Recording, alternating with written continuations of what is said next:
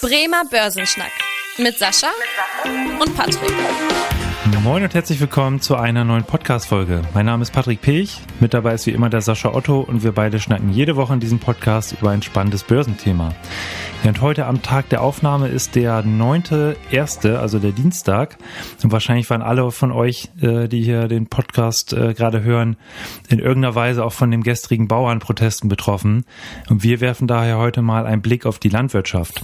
Unsere Zahl der Woche lautet 6 Prozent. Unser Thema der Woche. Ja, heute klären wir für euch die Frage erstmal, warum haben diese Proteste überhaupt stattgefunden? Dann natürlich auch, welche wirtschaftliche Bedeutung hat eigentlich die Landwirtschaft und welche Beziehung gibt es eventuell auch zur Börse? Das ist natürlich für den Börsenpodcast hier gerade interessant. Und doch bevor wir jetzt erstmal tief einsteigen, Sascha, lass uns doch mal alle abholen, was ist gestern passiert und was waren eigentlich so die Beweggründe, dass jetzt die Bauern auf die Straße gegangen sind? Ja, also tatsächlich ist es so, dass ähm, natürlich der Hauptauslöser so ein bisschen gewesen ist, dass unsere Bundesregierung natürlich im Rahmen jetzt tatsächlich des Urteils des Verfassungsgerichtes einige Sparmaßnahmen für den Haushalt verabschieden musste.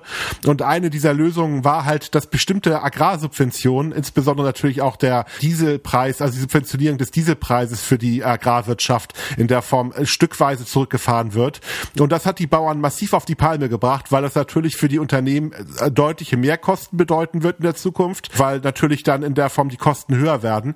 Ich glaube aber auch, ähm, und das war so ein bisschen auch aus den Interviews der Vergangenheit so ein bisschen klar geworden, dass da natürlich momentan sehr stark über die aktuelle Agrarpolitik äh, diskutiert wird. Mhm. Wie gesagt, die Agrarwirtschaft ist ein, ist, ist ja europaweit eine nicht unwichtige Industrie, sogar eine sehr, sehr wichtige Industrie, gar keine Frage, aber natürlich auch ein Faktor, der natürlich dann von der Europäischen Union, aber auch von der deutschen Bundesregierung in den letzten Jahren massiv beschnitten wurde in vielen Punkten, viele Gesetze auch verabschiedet wurden, die es natürlich den Bauern das Leben schwerer macht und wahrscheinlich ist so ein bisschen das fast zum Überlaufen gekommen, so dass ähm, ich auch übrigens gestern tatsächlich dann sehr sehr lange im Stau gestanden habe, mhm. weil besonders die äh, Autobahnausfahrt hier in Richtung äh, unseres Gebäudes natürlich gesperrt war und ich tatsächlich noch einen Termin hatte vor Ort und leider nicht nur im Homeoffice arbeiten konnte gestern. Deswegen ähm, haben wir habe ich irgendwie für eine für eine Strecke, wo ich eigentlich relativ entspannt bin, sehr lange gebraucht, aber ich bin immer noch, ich glaube einige anderen ist es genauso gegangen. Ich meine, die haben ja doch, die Bauern sehr viele Autobahnausfahrten gesperrt, haben dann sind durch die Städte gefahren.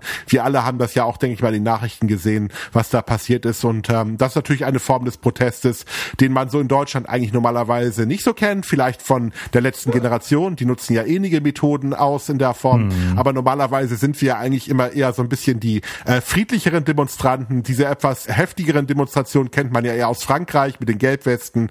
Aber das ist, scheint in Deutschland jetzt auch ein bisschen bisschen aktiver zu werden, das Thema. Ja, bei mir ging es ähnlich äh, gestern. Auch ich wollte auch ins Büro, bin dann aber direkt wieder umgedreht, weil mir dann auch Google Maps gesagt hat, irgendwie anderthalb Stunden Fahrt, für die ich sonst 15 Minuten brauche.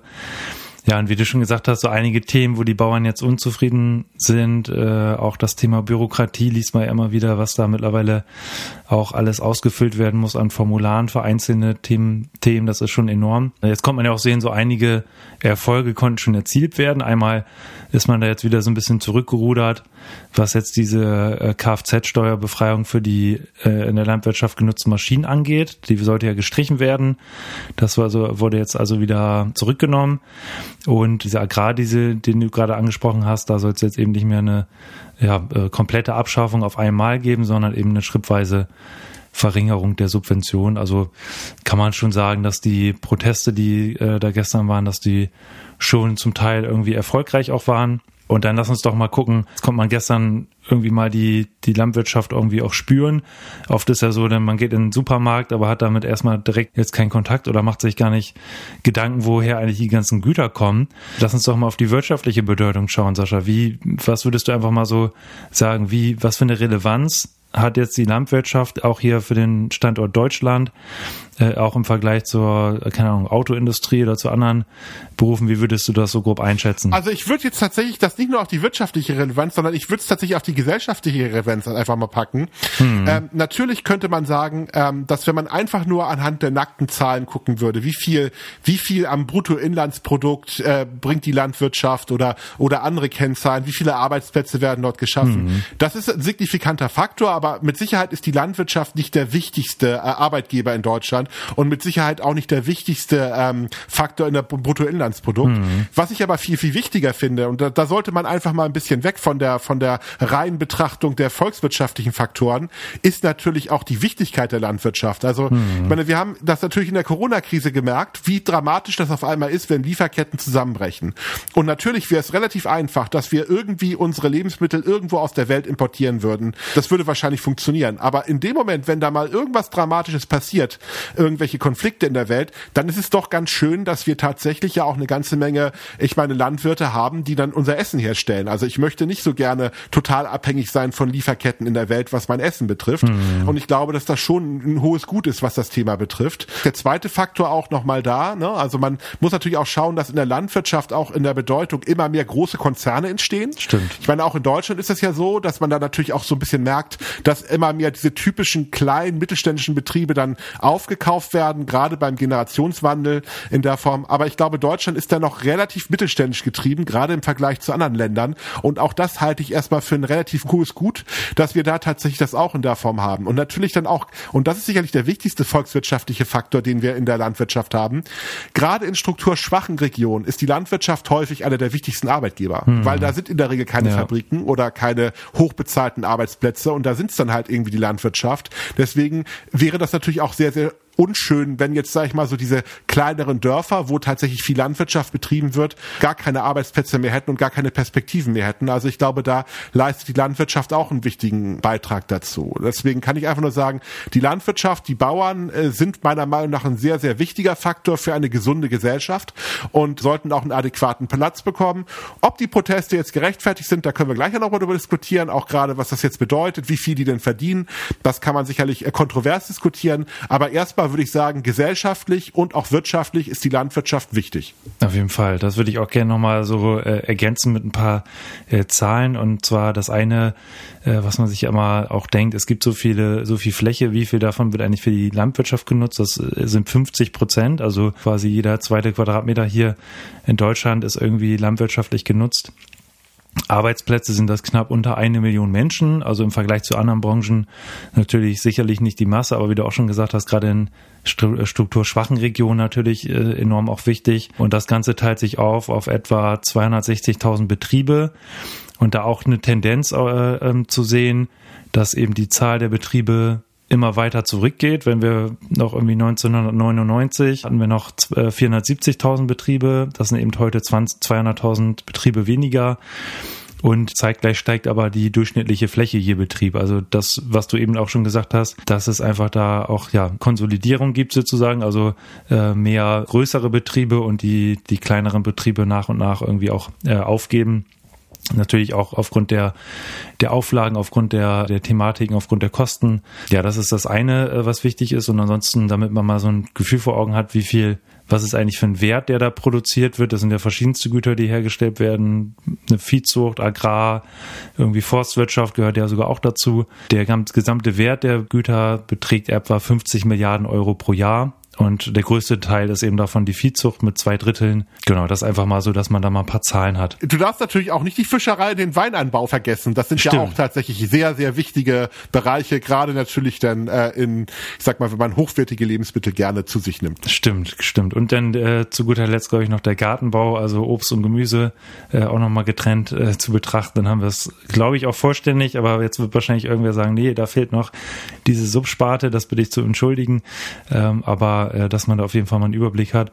Ja, du hast schon gesagt, dass wir mal drüber schauen, ne, ist das eigentlich gerechtfertigt, diese Proteste? Wie, wie geht's denn eigentlich den Betrieben wirtschaftlich? Also wie hat sich so äh, entwickelt, gerade so in, den, in letzter Zeit, Sascha? Was würdest du da ähm, schätzen? Wenn man sich so ein bisschen immer die, ich sag mal, Kundgebung von den aktuellen Demonstranten anschaut, klingt das ja so, als seien die Betriebe tatsächlich kurz vor der Insolvenz mhm. und würde morgen die Welt untergehen. Natürlich gehört das auch beim Protest dazu, dass man ein bisschen schwarzer malt, als es eigentlich ist in der Realität. Wenn man jetzt einfach mal genau hinschaut, also für das Wirtschaftsjahr 2022, 2023 lief es richtig gut. Also die Unternehmen haben ihren Gewinn um 45 Prozent steigern können. Das sind ungefähr 115.000 Euro pro Betrieb. Also nicht nicht Gewinn, sondern Steigerung des Gewinnes, mhm. was man jetzt erstmal im Durchschnitt machen muss. Natürlich muss man fairerweise auch sagen, das ist heterogen verteilt, also das gilt nicht für jeden Betrieb. Sicherlich gibt es da auch einige Betriebe, die da tatsächlich momentan einige Probleme haben. Insgesamt kann man aber einfach nur sagen, hatte man letztes Jahr ein sehr, sehr, sehr gutes Jahr.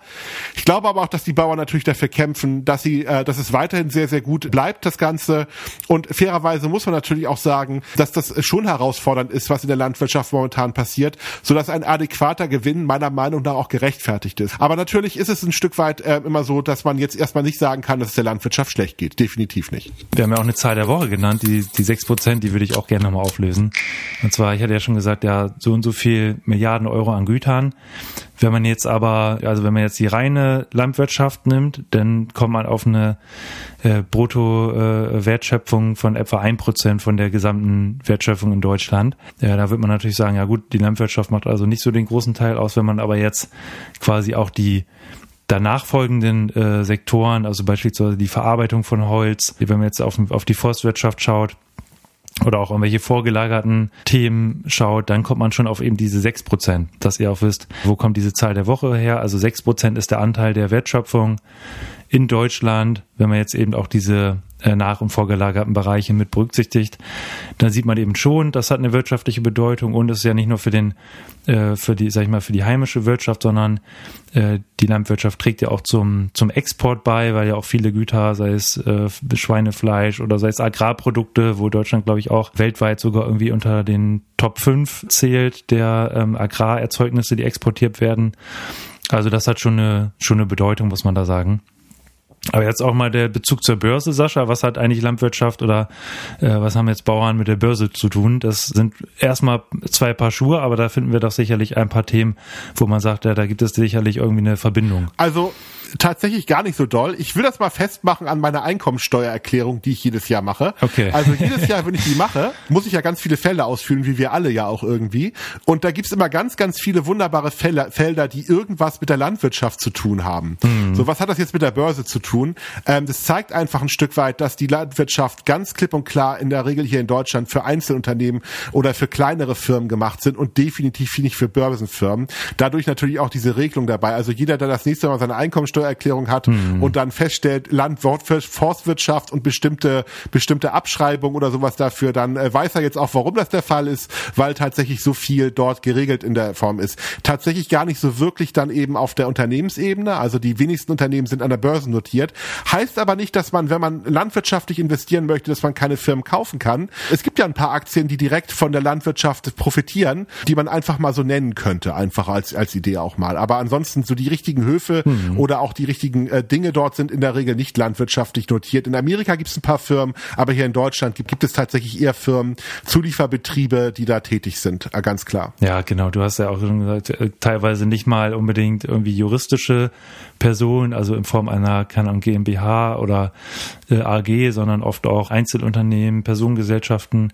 Da hatte ich auch äh, sogar eine Prozentzahl gefunden, also 98 Prozent der landwirtschaftlichen Betriebe sind eigentlich natürliche Personen. Oft auch dann irgendwie nebengewerblich. Das heißt, irgendwie hat man noch einen Hauptberuf und ist nebenbei, hat nebenbei seinen landwirtschaftlichen Betrieb. Aber es gibt natürlich auch viele, die das, äh, die das als Haupterwerb machen. Genau, du hast schon von ein paar Aktien gesprochen. Dann würde ich sagen, das Börsenwetter. Ja, ähm, was fällt dir denn so ein, Sascha? Welche ähm, börsennotierten Betriebe haben denn irgendwie was mit der Landwirtschaft zu tun? Ich pick mir mal gleich mal einen Lieblingswert raus. John Deere. Mhm. John Deere ist einer also es ist einer der größten Hersteller von Landmaschinen, also Traktoren, Mähdreschern, also alles, was irgendwie, was man braucht in der Landwirtschaft. Und auch eine Aktie, die eine fulminante Rallye in den letzten Jahren hingelegt hat, natürlich auch wegen der Entwicklung dabei. Mhm. Auch ein ziemlich technologiemäßig sehr, sehr solide aufgestellt. Also ein Unternehmen, was da sehr, sehr gut auch aufgestellt ist. Mhm. Er hat deswegen aber eine sehr, sehr gute Performance auch schon hingelegt in der Vergangenheit. Aber sicherlich eine der ganz großen Profiteure von der landwirtschaftlichen Entwicklung. Genau, dann äh, das auf jeden Fall sieht man ja auch auf die Maschinen, wenn man irgendwie mal übers Land fährt, dann äh, ist die Marke ja, glaube ich, durchaus bekannt. Dann würde ich nochmal einen äh, anderen US-Konzern raussuchen, und zwar Archer Daniels Midland. Die haben sind auch ein sehr, sehr großer Betrieb mit einer Marktkapitalisierung von 34 Milliarden Euro, also auch äh, ja durchaus ein, ein Riesenbetrieb, ist eben im Bereich Agrarwirtschaft unterwegs Hat auch zum Beispiel einen deutschen Standort verarbeitet, also irgendwelche Erzeugnisse wie Soja, Palmöl oder bietet auch Dienstleistungen an, wie Lagerung von irgendwelchen Erzeugnissen von Gütern. Also da quasi kann man auch sagen, in diesem nachgelagerten Bereich auch noch tätig. Genau. Fällt dir noch was ein, Sascha, als Ergänzung? Also ich würde noch mal ein kontroverses Unternehmen nennen wollen. Ja. Bayer. Hm. Also gerade mit der, natürlich mit Monsanto, das ist ja diese Übernahme gewesen, nicht nur wegen Glyphosat, sondern natürlich auch Unkrautvernichtung in der Form, sondern auch natürlich wegen dieser, ähm, ich sag mal, Saatgut, der dort hergestellt wird, eben über Monsanto. Sicherlich ist das Thema landwirtschaftlich bei äh, Landwirtschaft bei Bayer in, in der Bilanz ein großes Thema, aber natürlich momentan auch die Prozesse, die da momentan eine Rolle spielen. Deswegen hat die Aktie überhaupt gar nicht performt in der letzten Zeit, aber auch ein Unternehmen, was direkt mit der Landwirtschaft zu tun hat. Ja, genau. Und ansonsten als äh, letzte Ergänzung KWS Saat noch als etwas kleineres Unternehmen, der mit einer Marktkapitalisierung von 1,7 Milliarden Euro und ist eben auch ein Hersteller von, von Saatgut für Gemüse, Getreide, dass wir hier nochmal die deutsche Sparte sozusagen genannt haben. Genau, das einfach mal so als Gesamtüberblick über das Thema Landwirtschaft. Sascha, hast du noch irgendwelche Ergänzungen, wo du sagst, das haben wir jetzt äh, irgendwie hier vergessen in der Podcast-Folge? Nö, eigentlich nicht. Okay, sehr schön. Dann äh, ansonsten schon mal der Teaser. Wir haben auch wieder äh, für nächste Woche eine spannende äh, Folge zum Thema äh, Kryptowährung, Blockchain geplant. Da könnt ihr euch schon mal drauf freuen. Äh, schaltet da also gerne wieder ein. Und wenn ihr noch andere Themenwünsche habt, dann gerne eine E-Mail schreiben an podcast.sparkasse-bremen.de. Ja, und ansonsten freuen wir uns wie immer auf gute Bewertungen, äh, auf Weiterempfehlungen an Freunde und Bekannte, die sich ja auch für Börsen- und Wirtschaftsthemen interessieren. Und wir freuen uns, wenn ihr dann in der nächsten Woche wieder einschaltet. Bis dahin, tschüss. Tschüss. Vielen Dank fürs Interesse. Das war der Bremer Börsenschnack, ein Podcast mit Sascha und Patrick. Noch ein kurzer Hinweis und an dieser Stelle liebe Grüße aus der Rechtsabteilung. Die gesprochenen Inhalte bilden die persönliche Meinung der handelnden Person, also in den meisten Fällen von Sascha und mir wieder. Sie stellen also keine Handlungsempfehlung zum Erwerb oder zur Veräußerung der genannten Wertpapiere oder anderer Finanzinstrumente der genannten Emittenten dar. Bei Fragen wende dich gerne an deinen Berater.